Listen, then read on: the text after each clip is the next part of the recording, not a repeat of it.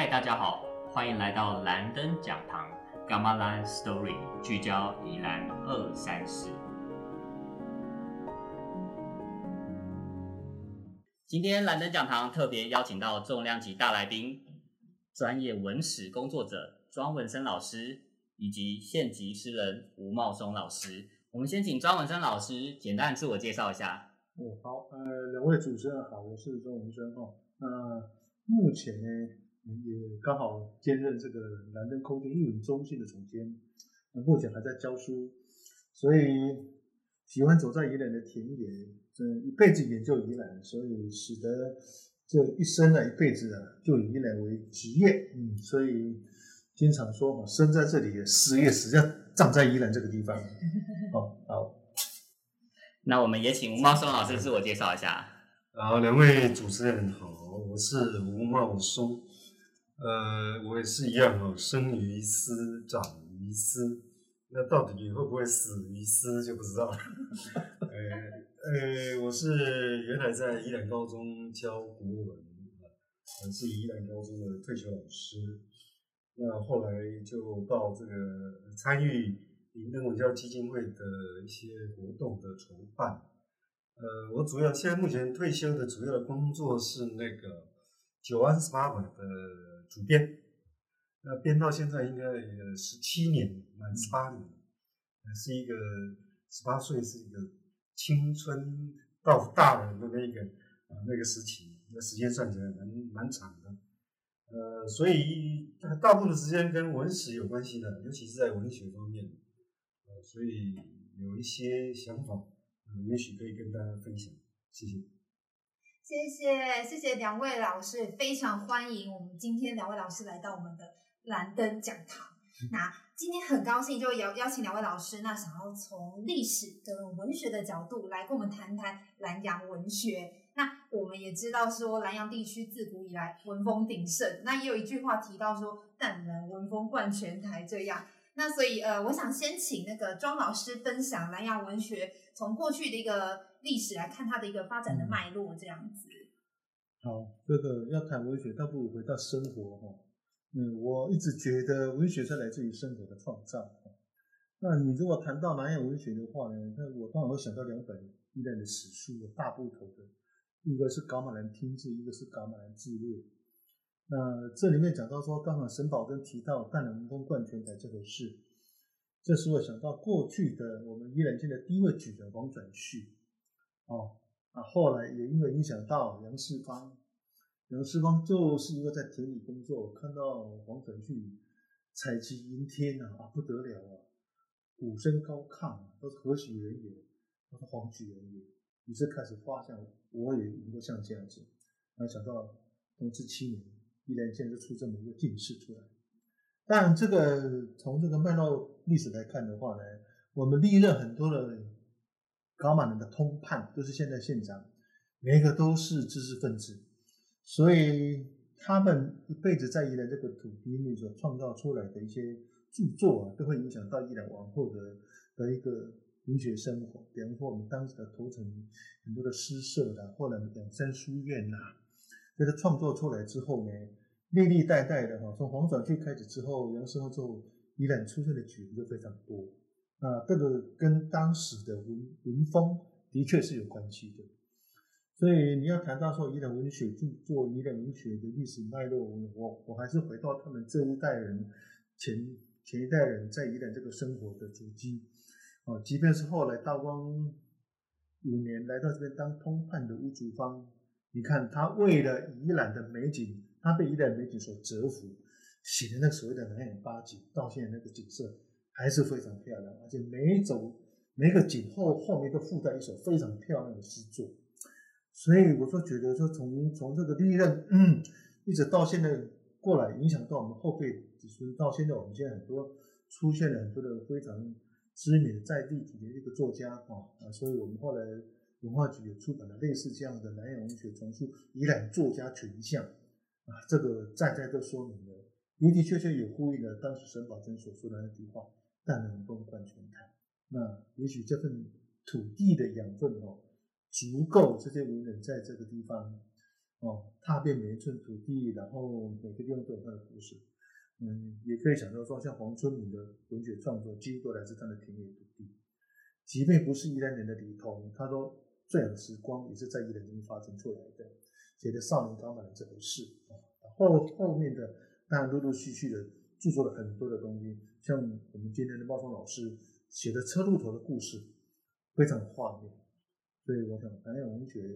从历史到现在呢，我想它应该有那个传承的关系，然后一代接一代啊。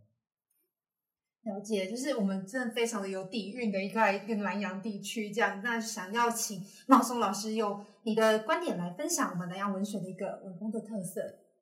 哦，好，呃，如果要讲一个地方的文学特色，那可能要牵涉到两个层面的。第一个就是他用的语言，因为每个地方的语言会不一样。虽然我们用的是，比如说中文写作，或者是早期是日文写作。但是他用的还是会跟在地的语言会有一些差别，比如说那个早期呃黄春明，我们知道黄春明他很有名的这个短篇小说《下楼枪》，那一般我们就会讲说下下车，可是他投稿投稿到那个联合报的时候，那个是林海音啊是主编的，那特别王老师黄春明老师特别跟主编说注明说不能改我的题目。啊，他是写是下落车啊，落枪，你不能把把我改成下车啊。一般我们会有这样下车的这个概念，所以这就是以语言特色啊，这个在地的，那可能别地方不会有这种特色。所以我想南洋文学它会有一些呃事物是不同，尤其是在语言方面，因为我们受到漳州话的影响。那第二个可能就是环境。依然很特殊三面环山，一面临海，在这样的一个被山海包围，那交通不是很方便，在早期，它所孕育的那个环境是很特殊的，就是说可能多雨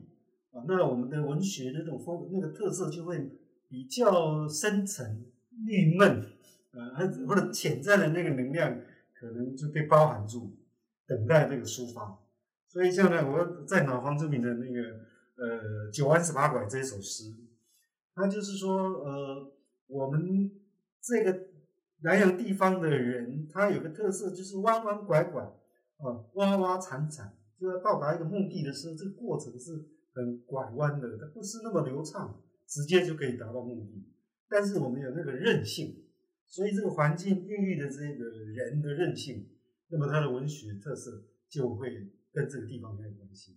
所以我想从这两方面，第一个语言跟环境，可以看到南洋文学会跟其他的地方是不一样的。哇，谢谢老师的分享。哎，从就是其实从语言啊，从地方环境啊，真的可以孕育，等于是培养出不同的一个文化的土壤这样子。那也想要请就是老师分享，因为其实像庄老师，然后还有茂松老师，我们都是在宜兰在地生根多年的，不管是文化艺术的一个一个创作啊，一个工作这样子。那想请两位老师跟我们分享，呃，就是最近那或者是如何在地方做一个文化艺术的工作。那我们先请庄老师这边。好，这个文学既然是来自于生活，那当然把文学融进去生活是比较有灵魂的。那宜兰最近这十几年来，其实从过去的社区营造，到后面的地方创生，以及到最近这几年一直强调的村落美学、村落文学，啊，甚至在十多年前，宜兰是宜兰是一座博物馆的那个概念都出现了。那这些为什么会有跟这文学有关系？其实都有相关，因为它就是美美感的事情，美学的事情就牵扯到文学的事情。所以把文学融进去生活，比如说像最近文化局，我们宜兰县过去是以文化立县，哦，然后历届出版那么多的文学作品，准备把文学融进地景，所以村落美学开始之后，就村落文学的产生。那什么叫村落文学？我们带着很多的旅人到文学家所描绘的地点去，去这样的一个展开出来。刚刚茂松老师讲到咸鸭楼家。我曾经就到了咸鸭楼家不下三四次，那个咸鸭楼家呢，因为它描写的场景非常真实。我们这边过去的时候，到南洋大桥之前那个站就是咸鸭，那个是凯旋里的一个咸鸭。啊，那个地名就标示在那个地方。那南洋大桥，你现在看到旧桥都还没有拆掉，这非常真实一件事情哦。所以，嗯，从过去的社区营造，然后慢慢到现在的文学走读，我们发现最近哈，最近这几年非常流行所谓的那个乡土踏查文学走读这种方式，也就是说，我们把所有的学习目的往户外去踏查了，因为田野有养分哦，所以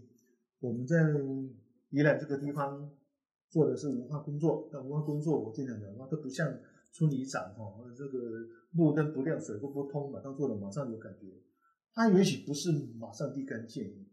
可是你不得不做，也许三年五年。所以能够感动人心的，还是做种文化工作，能够积累，它才能够长久。它不是很虚华的一下子。那我们在这边做。当然是把宜兰当做我们自己这个安身立命的地方，所以我们在喜欢用热忱的方式去对待这样的方的一个做法。所以你说文学跟生活跟地方艺术怎么工作进来，其实我们每天都在做。这个每天走在宜兰的田野，我都知道说今天的空气是到底是这个是悲伤还是哀愁哦，还是喜悦。我走过土地，我都知道今天土地的温度是是是。是好的还是怎么样的？所以每天在这样工作环境之下呢，我觉得也很需要持续不断的把这个我们的文学融进去地方生活。那特别是在宜兰这个地方，地处东北一隅，你怎样塑造自己的个性出来？一个城市的伟大，真的需要靠这些默默耕耘的人。所以我们会持续不断的在这片土地耕耘，啊。耕耘一辈子能走就走，走到不能走的，就是这样子。了解，然后真的听了刚才庄老师分享，很感动。那我来请那个茂松老师，那如果从您这边开始近十年来都做的一些艺术的推广。嗯，好的。呃，庄老师啊，因为他非常了解当然我们宜兰在地的文史，而且亲自实践，那么还在社大开课。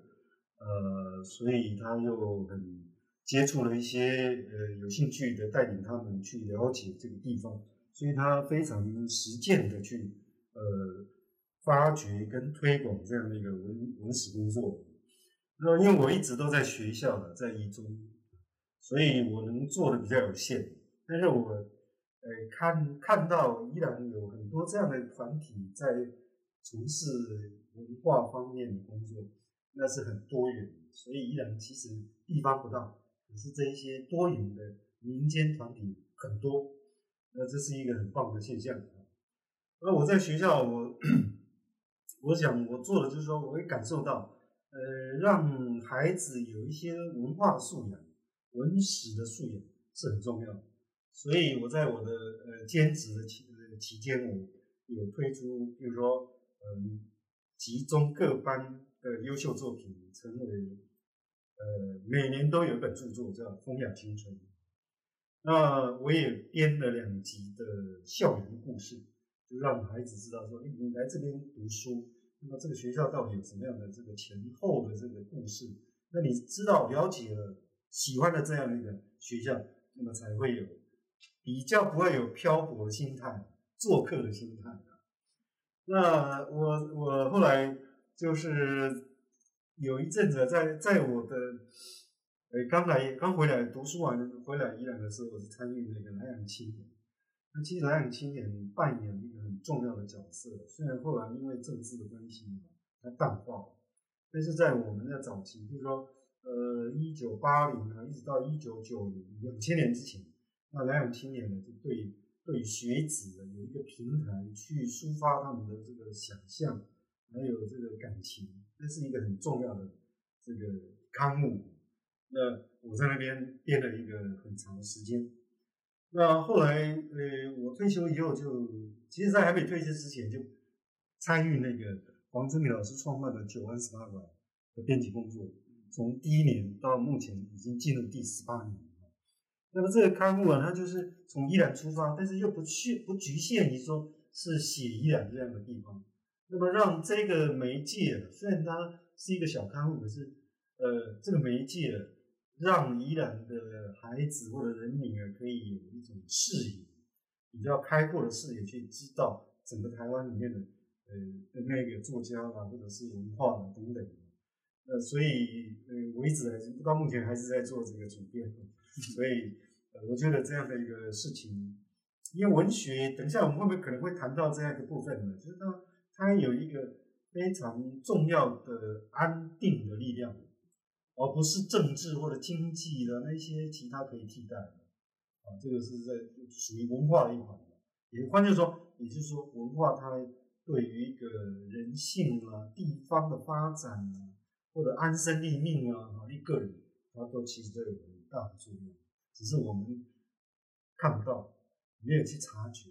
但是表示不表示它不存在。嗯，OK，嗯，了解，谢谢茂松老师的分享，就是从呃您这这近几年来做的事情，那也想要再问茂松老师多一点，就是说，就是您刚好提到说，就是呃文化这样的教育对于就是如何的的一个意义啦，以及如何的扎根，然后想要请茂松老师再多分享。多一点，这样您在教育现场的观察，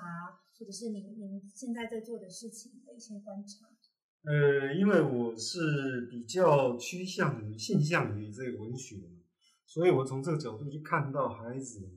那尤其在学校的这个过程里面，我也带过孩子。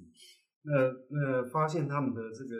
因为在尤其在青春期的时候，会有一种躁动不安，对于未来的前途或者是社会的这个有一些茫然，价值观。啊，或者是人生观等等。那么我发现，我就自己的观察跟实际的操作，发现说，如果要让这样的一个孩子能够定下心来去反省自己，看到未来，把那个人性的那个潜在的光芒发挥出来，那就是我发现有一个其实蛮立竿见影，就是说可能一两年、两三年就有一个效果，那就是文学的阅读跟创作。我也观察过一个学生，从高一到高三，观察他，他非常沉浸于网络的感性小说，那种感性的、会让你关门刺激的那种所谓的网络小说，他读的非常多。那但是我从高一到高三赶他的周期，也发现他的写作或者思考，他的思考、阅读、思考、写作表现出来在周期上，高一到高三没有任何差别。所以我很严正告诉他。你不能再看这一个网络的感感官小说，那必须要有一些真正的有一些文学的阅读，你，你的生命或者你的思维才能够提升。那么你就不会只有感官的躁动，而没有理性或者心灵的沉淀去看到自己，看到别人。所以我会我会深深的感受到，就说文学它不只是个人的，还是这个社会沉潜的。力量才不会造成我们这个目前现在社会非常的激化跟对立的激化，那动不动就是诉诸于那种情绪呃、谩骂、感性。那我的我这样的一个除了个人以外啊，对一个学生的从一个学生的个人去看到他，那么我也看到整个学校，而且我在呃后来兼职那个学务主任的时候，看到学校那一种由透过很多的文史的活动，然后学校的风气会由那种不安到慢慢很安定的那种，甚至学生会喜欢这个学校这样的一个状况，感觉到，我觉得文化、文学等等这样的一个力量真的很重要，必须要在学学校里面，不管各个从小学、国中、高中，都应该要注入这样的一个文学的阅读跟创作等是。也谢谢毛茂松老师，你你深入浅出的介绍，然后还有分享对于教育现场的观察。那我有一个好奇是，呃，大家都知道嘛，现在网络时代其实影响着现在这个年轻时代非常的深远哦。很多孩子他可能手上就是手机，就是拿在手上不放，也就对他来讲，阅读是相对进入是很困难的。那我想要用一个比较呃。简单的观点是说，就是张老师跟猫松老师，如果你们要鼓励现在的年轻人，然后可以进入阅读这个世界，那你们会用什么样的方式来鼓励他们？当然，我们有一个角度是，我们就在旁边说，哎，阅读很好，你们应该来一起来阅读。哎，那对这些孩子而言，事实上他们也面对另外一个世界——网络世界的拉力。然后想要请两位老师分享看看。你们的观察跟你们对于青年人的一些分享。哦我说经常二十世纪什么是最大的竞争，就是阅读。我觉得阅读是非常重要，即便你不上学校哈，你能透过阅读得到很多的力量。对，过去我们都知道流行歌曲里面有一个那个叫什么作词者是谁？方文山。方文山对方文山，我后来查过，他只有高中毕业。你看他做出来的词，做出来的文章，被中国大陆作为一个范本。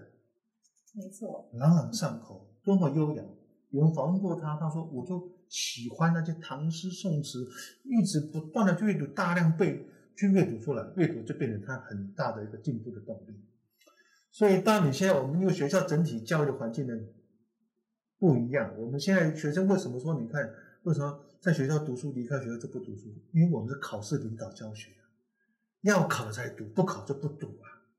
对不对？好不容易跳到学校了，所以他突然间阅读都放弃掉了。但我们知道，不阅读的孩子，我跟你讲，丧失竞争力的。但你要营造阅读，不是说我教你阅读就好，阅读是你家的事，阅读是很私密的事情的、对不对？所以我觉得要营造那个环境。嗯我在家里哈就是这样，我们以前讲说哦，家中无耻不贵，无话不雅。可是我觉得家中无书哈就没气质。你知道吗？这个书啊，其实你随随便便把它摆上去都好，什么书墙角干嘛？我说甚至厕所里面都可以摆，都可以摆几本书。你让他把蹲厕所用手机把它换成书也好。那一天看一点看一点，不管闲书什么书都看了。比如说我看书的方式，我是我是看很多的书，可是杂书我喜欢看，就是我不固定的那个习惯，一天阅读个几十分钟都好哈。但现在因为阅读文字阅读受到现在科技的一个挑战，我们看我们隔壁的国家日本就好，日本过去是亚洲国家最喜欢阅读的。手机还没有出现的时候，你看他们上班下的时候，人手一本书、一个报纸，一大堆的，随手都可以捡到一本新书。可是他们日本这个国家，他们发现科技发现发达这十几年开始，他们阅读量下降，这个是个非常严重的问题。你可以看到我们台湾的实体书店倒了多少，实体书出版多少，电子书出来有多少，哦，然后慢慢有些有理想人去冲出来一个独独立书店。嗯这个都是我们阅读环境必须是克服的。当然，阅读就变成一个变成一个小众，哦，阿里小众也好，阅读能够能够变成一个大众，但书的品质也很重要啊。我的书书找人，人找书啊，对不对？哦，你说写那么多书进去之后，有没有人看？而且现在读者的口味、阅读的量又不大，现在是短小精薄的。以前大部长篇的没有人看的，现在大概看能够维持十分钟，所以我文章写出来都一千字以内最好。所以这改变我们阅读习惯。所以怎么样营造这个阅读环境？我们都知道阅读非常非常的重要。哦，不管什么书，什么新书，在我的感觉里面，只要我没看过的书都是新书。嗯这种观念，我把它打成这样子。书当然里面写写出来的东西都是作者呕心沥血去做的。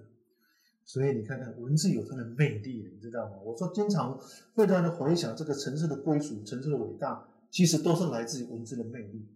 即便它短短的几行诗，能够千古流传。什么叫经典？经过历代的这样的千锤百炼，经典就是经典。我觉得文学的力量或者文字的魅力就是在这个地方。所以我觉得，我也不想用什么方式激励大家阅读啦。可是你要首先自己喜欢阅读，你用这种观念去宣宣导人家来阅读。我们希望我们的教育体制能够稍微改变一下啊，不要说只有在学校读书，离开学校的时候就不读书了。我们发现我们现在成人买书的机会很少了，买书还嫌书贵，你知道吗？嗯，那你又可以花五六千块办一桌，买一本书五百块嫌贵，你看这个就是问题所在了，是，对不对？是。好，我我觉得张老师提了一个建议很好，就是书应该跟我们的环境做结合。对啊，我会想想，哎，我们楼顶是不是我们未来可能办公室或者家里都应该要摆更多的书，有没有？至少让自己生活中就充满了书。可以啊，你就是随手可得这样子，不见得说很书店摆在这里随手可得。随手可以。嗯，随随处就拿一本书就可以看。嗯我们蓝灯空间楼下有很多书。是啊，那也想请茂松老师分享一下，呃，刚才阿志问到说啊，就是怎么样鼓励，就是我们的学子啊、小孩子啊，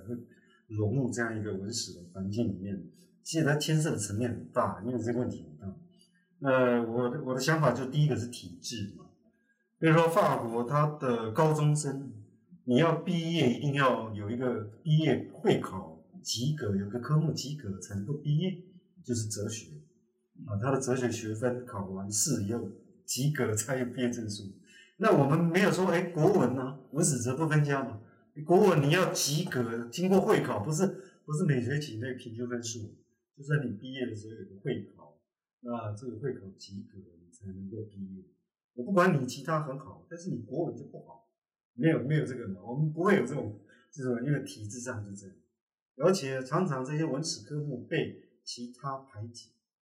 每个人都要争他的那个课纲的时数，所以这个这样这一方面他就会被排挤。那体制上会牵涉到说你孩子会不会得到鼓励啊，在这一方面的发展。所以这是体制。第二个是社会风气。刚刚庄老师提到，父母亲从来都不念书，然后叫孩子，哎，你赶快去看书。你都不念书，他怎么只会看书呢？这是矛盾的事情。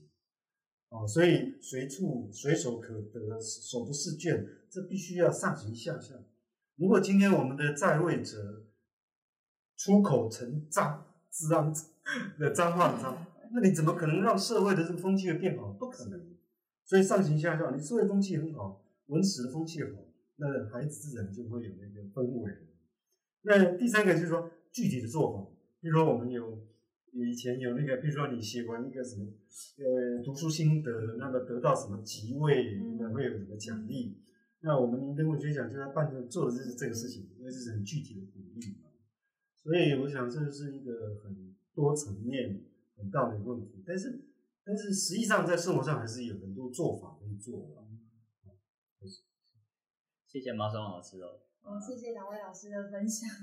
我 就是从这不管从从体制啊，谈到社会风气啊，那我们从两位老师的观点，可以让我们更了解说我们的文化，其实文学对于教育，那更甚至刚刚呼应呼应跟汪茂松老师说，甚至是一种文学，甚至可以是一种改变社会的一种力量。那想要请呃两位老师，那呃其实两位老师就我这边知道，两位老师都是林登公益文教基金会文教公益基金会的委员。那这这部分呢，因为我们明灯文教公益基金会其实长期深耕宜兰的一个文化艺术领域。那从其实我们从二零一七年就开始举办第一届的一个文学奖。那我就我知道也是说，张老师跟茂松老师是创办林登文学奖的一个背后的一个重要的灵魂人物，然后就是第一推手这样子。那林登文学奖就像是你们的孩子一样。那也想要请两位老师来跟我们谈谈，就是林根文学奖的这个呃，从过去到现在的一个呃，他开始一开始起呃开始办这个奖的一个缘由这样子。好，那我们请张老师。这个文学奖由来，等一下我会请茂松老师多。叙述一点啊，因为他最大的就是是从评审开始选择，也因为他们有这样的想法，才出现这个林根文学奖啊。刚谈到文学什么荣幸之胜，我什么叫提高阅读啊？补充一句话，那个七十年代人讲过一句话，你知道吗？当时的台湾社会知道吗？有酒柜没有书柜，有麻将桌没书桌，就那个年代物欲时代充斥的年代。所以我才说哈，一个没有阅读的孩子哈，他就不懂得去思考，不懂得去形容这种词汇。你不懂得思考，你就没有独立思考能力，你就不会有批判的能力。所以我们的社会这么低俗，尤其我们现在的孩子读的量不够大，你怎么叫他形容大山大水？不要说形容大山大水，形容这样的五湖四海的景色，他除了一句一字，就像我们脸书里面按赞赞赞赞就这样子，没有任何形容词。对，哦，好。那关于林登文学奖的由来呢？我们觉得当时其实这最大的核心价值是我们希望透过文学，透过文学能够激发一代的孩子。我们觉得汉字是全世界最美的线条，我觉得我们的汉语里面的文学最能够感动人心。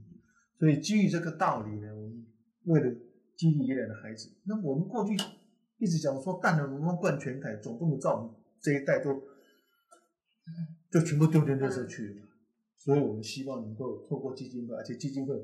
有心能够支持我们这几位老师的想法，所以文学奖慢慢就这样被退出来了。后来也多亏茂松老师跟梅林老师后面在大力推一把，这个毕竟是他们的专业哦，所以也因为这样子，我们从第一届到第五届，今年我们好不容易胜出。你看我们一年一本的，你看每次看到这个年度文学奖五册五集摆在那边，我们就说我们这一晃就五年了。你看留下宜兰的孩子多少次文学奖都会有做成一对本册那个书册这对样子。作品集，这个非常好哈，所以其实我觉得基金会办这个事情呢，即使是 OK，一定会留下一点历史足迹出来的，因为在宜兰文学奖已经慢慢哦会被人家忽视怎么样？但我们这个拉一把力量，加上总裁这样大力的提高他的竞赛奖金呢，我觉得每一年每一年的品质是越来越好。那这一部分我要请茂峰老师来替我们的补充说明一下。哦，好，那文学奖设立的一个缘由啊，主要是其实我们会有观念的，就是比较开放的观念，就是说文学奖它不只是要训练一个人，鼓励一个人去创作。啊，那创作之前当然一定要阅读，那阅读跟创作结合起来，它其实是要让一个孩子啊，让那个参与者，他第一个要思辨力，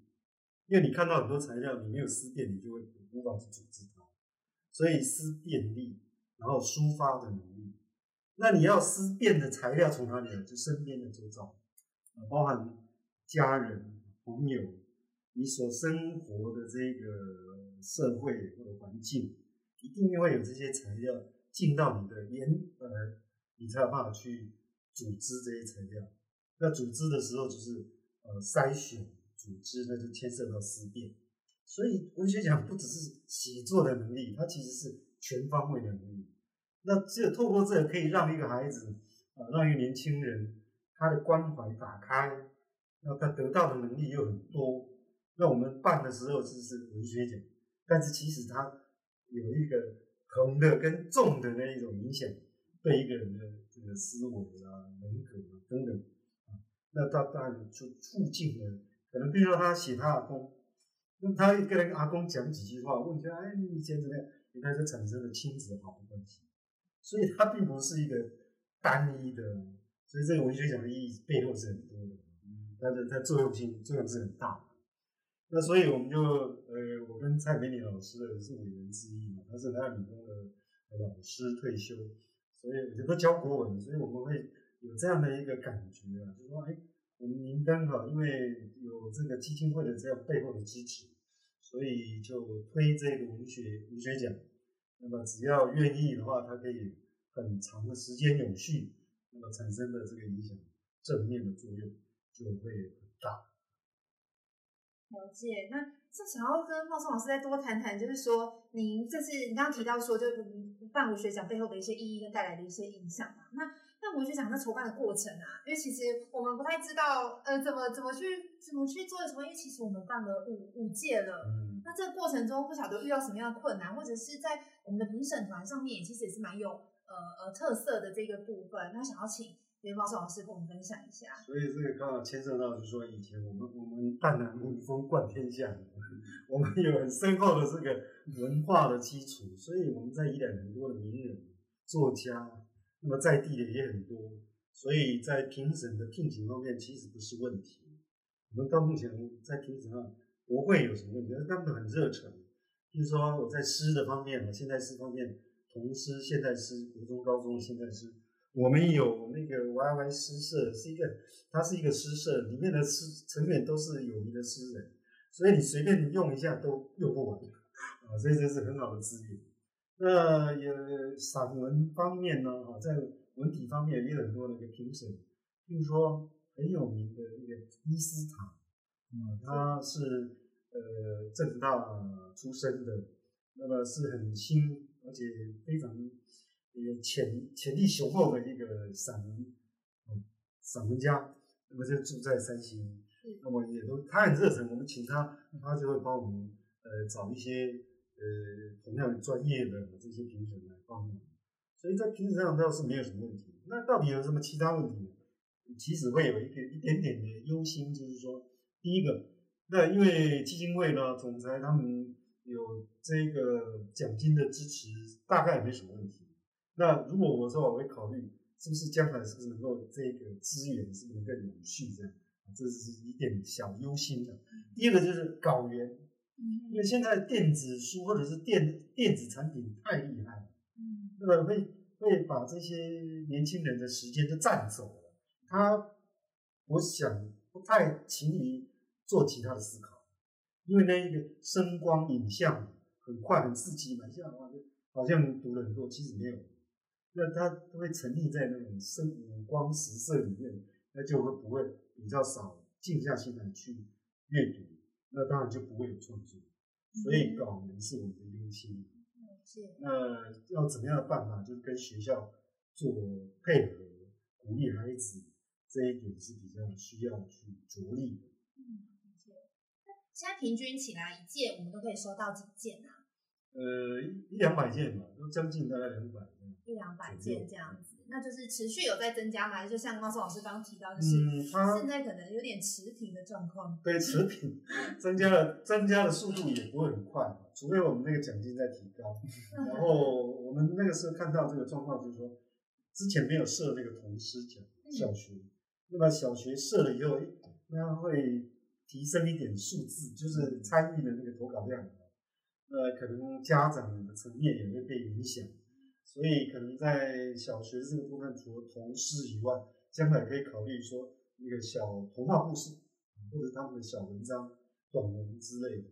那么从下扎根，慢慢慢，他国小如果量呃参与的人那个量多了以后，国中一定会比较多，是。国中多了以后，高中一定会比较多，所以后来发现国小很重要。嗯，所以就增设了那个文那个童诗奖这个部分。是啊，曾经那个我们在这一届颁奖的时候啊，就有家长啊带了他的呃念国小的女儿啊，还有念国中的儿子，然后一起来领奖。哇，那这就是等于一鱼两吃哦。对啊，然后那个妹妹就说啊，她之后也想要像哥哥一样，就是去投国中的，是，所以这就有一种传承的概念，对吧、也谢谢委员们当初这样子很用心竭力的一直在思考怎么让这个文学奖可以永续哦。那就是在呃，我们其实林登文学奖，大家关注在我宜兰地区，其实算是一个蛮充满爱乡的一种情怀。那想要问，就是两位老师在在投稿上面，像刚刚就有观察到说，呃，我们现在的整个呃社会上面啊，关于呃数位上面的一个介入啊，那以及现在比较习惯在图呃图像上面的一个的的一个阅读。那想要想要问两位老师，就是在我们的投稿上面有什么观察？依然学子在我们现在真收收进的一些观察，那以及就是对未来我们林登文学奖我们也办了五届了，有没有什么样的一个对未来的展望？这样子。我我先分享一下好了。呃，这个文学奖它，我我们我们在参在参与的过程里面，我发现哈，呃，国小、国中、高中其实代表了人生的三个阶段，他们书写的作品呢，就会展现出这样的一个不同阶段的特色。因为国小他可能他的心眼比较范围有那么大，啊，比如他可能会写他看到的动物，啊，看到的家人。他这个时候呢，比较直觉、直观的反应，可能用一些比较好的比喻去说这样一个直观。可是呢，在国中的时候呢，他抒发呢就不一样了，他开始有些思辨，譬如说对于呃我们现在，比如说那个霸凌的现象，啊，他可能看到同学有这样的一个被霸凌的现象，就要去思辨，或者自己遭遇不知道，他就开始思辨人生。这个人群、这个社会的一个结构产生的问题。好，到高中的时候，不只是这样的思辨了，他开始开始有一种呃组织。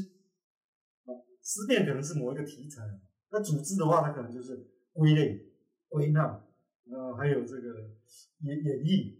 他的他的那种思辨的能力又不同。嗯，所以高中他就会有一些手法，比如说从反面的去看这个角度。以前写雪穗的时候，他从反面的角度去看，那有些从正面的角度去看，那他就会组织这样的一个或者归类演绎这样的一个一个题材或者一个议题，所以我们会看到说，哦，原来国小、国中、高中那个一个思辨的成长，那这个思辨的成长就对他生命的那种厚度，或者将来未来的这个方向就会有很大的这个作用。所以我一直觉得说，文学奖不只是写作而已，它重要的不是在你写了多漂亮的文字得到多少奖金，它重要的就是说，它对于你这个能力的开发，对社会的关怀。我还要讲一点，就是说到高中的时候，他那个关怀的层面，当然是比国中所关怀的层面更多。那这个就是一一一个正常或者是一个良好社会应该有的一个现象。嗯，呃，刚才好，那请庄老师也分享一下。好，嗯，对这个文学奖的展望，其实我们还寄予厚望哈。因为文学本来就不太容易，你看哈，像我们宜兰文学奖啊这之类的，其实一一定有它的困难，而且现在对文字的使用能力的就越来越少。但是怎么样透过民众文学奖，我觉得反而更更加积极的去做，留下点东西。所以我其其实对他有点期待，就是说，我们也许可以用林登文学奖，我用时间来创造它整个的历史啊。另外，我们用文字来堆积这个城市的伟大，你知道吗？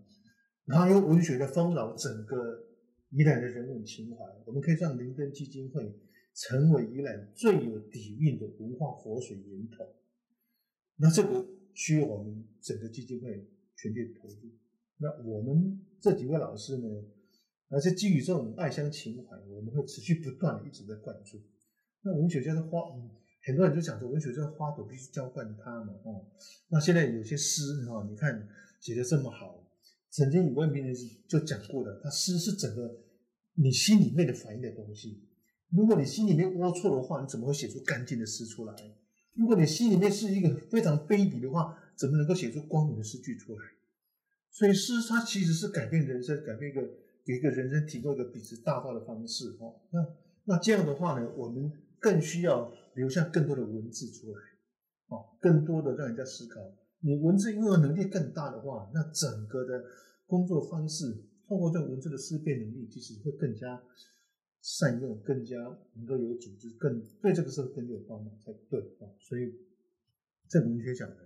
我们一直期待哈，然后每个五年，所以我现在的想法说，哎，我们五年的累积五本，我们可以可不可以透过一文中心的方式来筹办一个以兰登呃林登文学奖的一个五年的特别展，每五年或十年这种方式，好，我们再邀请作者来这边吟诗念一段文章也好。有些孩子除了他们的作品被编辑成书之外，也可以透过这种展览的方式跟对外宣传。所以这个是我们期待文学奖能够持续不断的哈下去。然后当然希望我们的基金会总裁能够持续不断的加油。对，也许那个同事不会有十年变二十年，还有童话故事之之类的。那你如果他从小学三年级写，写到高中，你看他还写多少年？是，对不对？哦，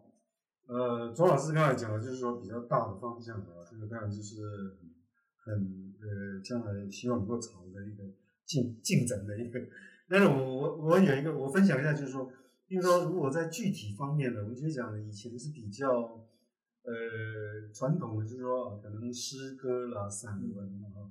那我们可能在这一个征文的项目里面，未来也可以做一些变化啊，比如说。那个现在年轻人他对图像，啊自己画或者摄影呢，或者自己制作，可能他们都应该会有比较大的兴趣，所以可能在征文的项目上面加一些图像的这个项目来征文的话，会引起他的兴趣，甚至呢加一些比如说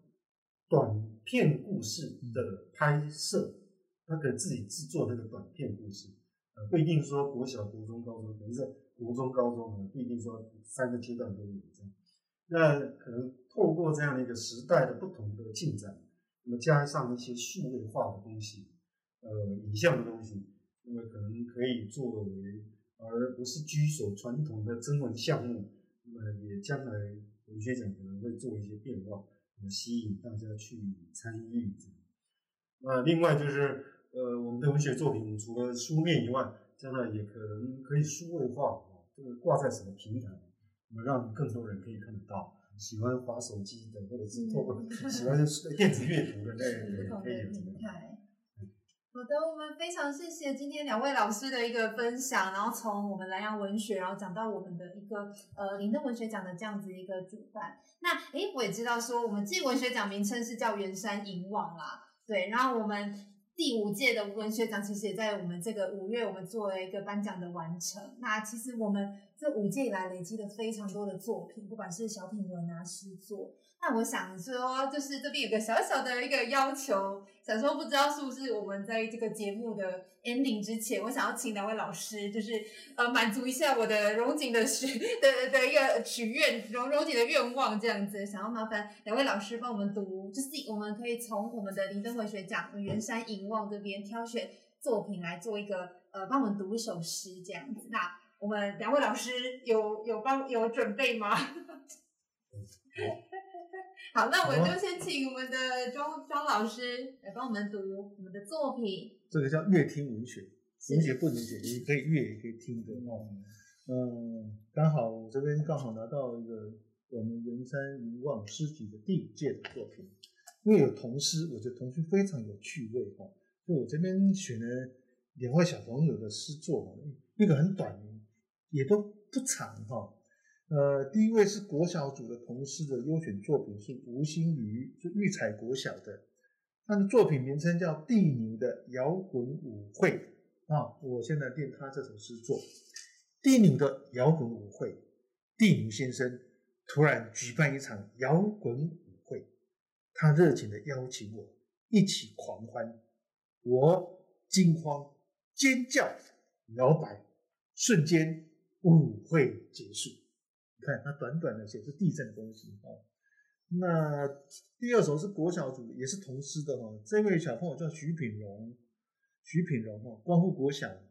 他的作品叫《家人》，我觉得他的这首诗也写的非常的有有感觉哦。手指会四处抚摸指痒，偶尔却抓破皮肤；脚掌会移动走路跑步，偶尔却创痛脚趾。牙齿会磨碎食物，帮忙进食，偶尔却咬伤舌头；眼睫毛会低垂保护眼睛，偶尔却刺进眼睛。我们彼此帮忙照顾，也有可能互相埋怨伤害，却是紧紧依偎，无法割舍。天生的亲情，学习的爱，好漂亮的诗作！你看，这是小朋友的诗作，多好！哦，好，那我来读一首啊，第四届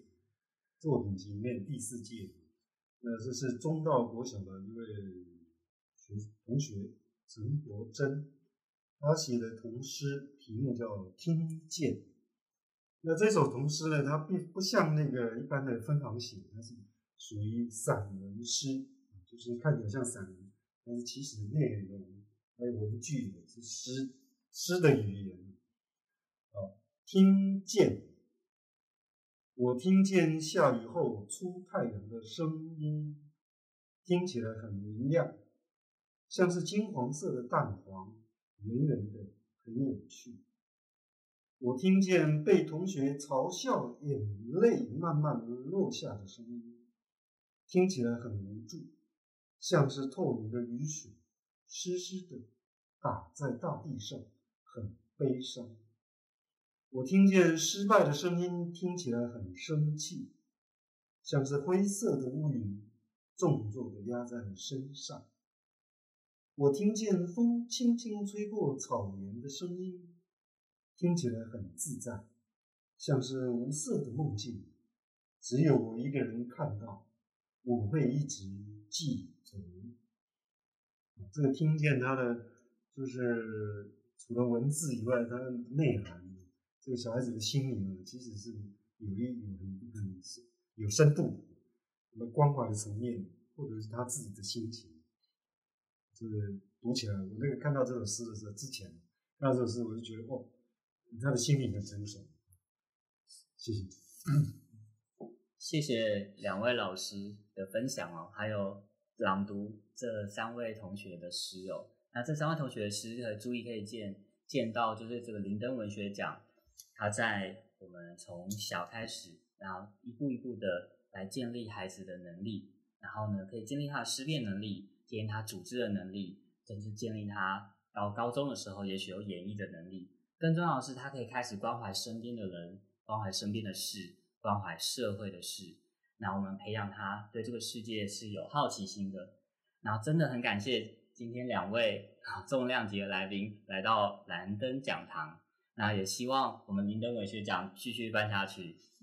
好，我们谢谢谢谢两位老师。那我们今天的节目就谢谢两位老师，庄老师、庄永生老师跟我们的吴茂松老师来到我们蓝灯讲堂。那就是期待我们下一次再跟各位的听友的交流。那祝福大家有个顺心的一天。那大家拜拜。好，谢谢大家，谢谢。谢谢大家，拜拜。谢谢。好，